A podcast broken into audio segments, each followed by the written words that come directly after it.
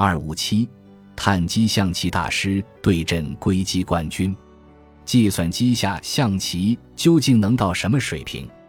正如我们已经看到的，最好的计算机和程序深蓝打败了卡斯帕罗夫。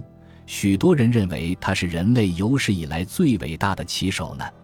现有的任何型号的计算机都能打败那些差不多是最好的棋手，其中一台就是我的奔腾计算机。可以很肯定的猜测，这样的计算机离你也不过一箭之遥。目睹机器能学会下棋，我们又能从中认识到什么？最重要的是。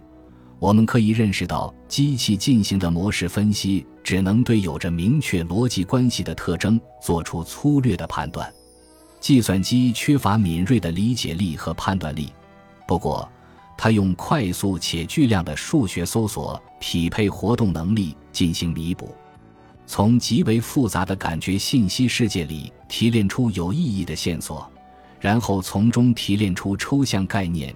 再把抽象概念转换成高一层次的互相关联的结构，同时制定精细的认知计划，让内部操作和外部现实保持一致。人类的这些能力，计算机仍然只能大致拥有。但是这些海量的搜索能力也不足以穷尽所有的不确定情况。发展玩游戏式的策略是现代程序的明显特点。二十世纪末的倒数第三年。不可能的事情成为了现实。由 IBM 公司研制的世界上最快的能下象棋的计算机深蓝打败了世界冠军象棋大师卡斯帕罗夫。深蓝能赢，是因为它每秒能搜索多达两亿的棋子位置。